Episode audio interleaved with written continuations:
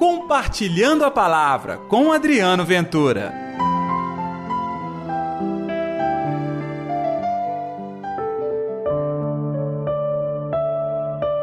Ele será chamado de Emanuel, que significa Deus conosco.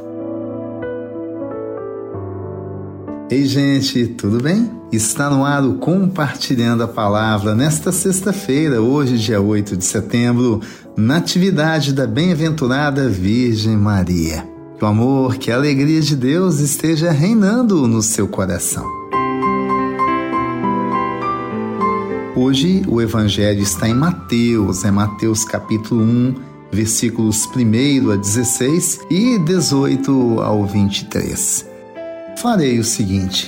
Como o início do Evangelho e a narrativa da árvore genealógica de Jesus são muitos nomes, então eu começarei a proclamação a partir do versículo 18, mas você pode acompanhar em sua Bíblia na sua casa para guardar os nomes, conhecer um pouquinho como se deu a origem de Jesus Cristo. Vamos lá? O Senhor esteja convosco, Ele está no meio de nós. Proclamação do Evangelho de Jesus Cristo segundo Mateus. Glória a vós, Senhor.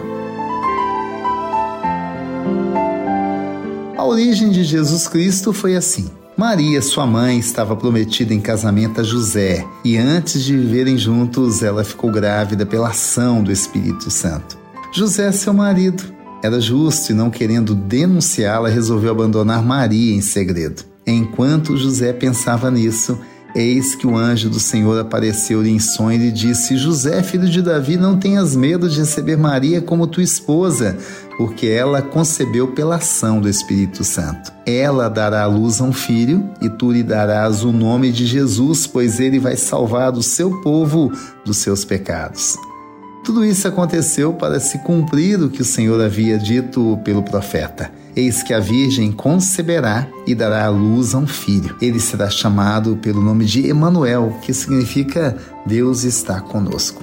Palavra da salvação, glória a vós, Senhor. Então, comemorar a natividade de Nossa Senhora é apontar e relembrar o nascimento de Maria dando aqui sim também mais um dos sinais da bondade de Deus neste mundo. É verdade, o Filho de Deus não precisava nascer de uma mulher. Claro que não, ele é Deus. Ele poderia simplesmente aparecer nesta terra. Ele poderia simplesmente mandar um anjo mensageiro. Não, ele quis vir a este mundo. E vir como uma criança nascido de uma mulher, em um casal tendo um pai adotivo, José. Não é bonito, gente? Que o Filho de Deus resolve vir ao mundo na pobreza, na simplicidade, numa situação no mínimo inusitada. A menina grávida, o noivo tendo que assumir ou fazer o que ele iria fazer. Não queria denunciá-la. Quem poderia denunciar alguém por adultério é só mesmo a parte ofendida, no caso o homem. Ele teria esse direito. José abre mão de tudo isso, resolve inclusive fugir. Aí ele não seria nem de maneira alguma questionado e não precisaria mentir. Ele fugiria como se fosse responsável pelaquela gravidez e que não quisesse assumir a culpa. Deus escreve certo em linhas tortas. Em sonhos, Deus dá a José a sua resposta.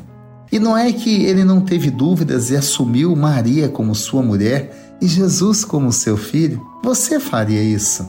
Eu tenho lá minhas dúvidas comigo também. Mas José demonstrou ser um homem de fé. Mas quem é sua esposa? Maria. Uma mulher escolhida desde sempre pelo amor de Deus para trazer o seu filho a este mundo. Eu penso quão lindo, quão abençoada essa mulher quão especial essa mulher e ela tem muita coisa que você possa dizer que são atrativos para o reino dos céus. Ela é simples, ela é pobre, ela é uma pequena menina. Hum, Deus não olha as aparências, Deus olha o interior do coração e no coração de Maria existia a dose certa de bondade para gerar o Filho de Deus. Então, você quer viver também como alguém entregue a Deus, que leva para frente a sua missão, que não tem medo de assumir com assombro a graça de anunciar o Evangelho, olhe para Maria. E com ela vamos aprender a gerar Jesus no nosso mundo. E olha que este mundo está precisando muito, hein? Vamos orar? Atende, ó Senhor, a minha oração e ouve as minhas súplicas. Responde-me,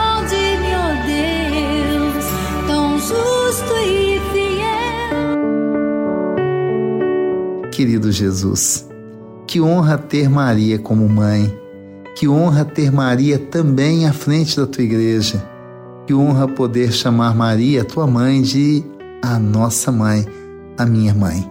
Que possamos aprender com o exemplo dela de entrega e que o Senhor possa ungir e usar a minha vida também como aquele canal que leva Jesus Cristo para toda a humanidade. Que assim seja em nome do Pai, do Filho e do Espírito Santo. Amém. E pela intercessão de Nossa Senhora da Piedade, padroeira das nossas Minas Gerais.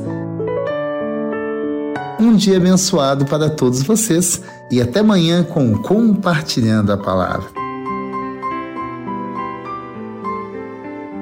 Compartilhe a palavra você também.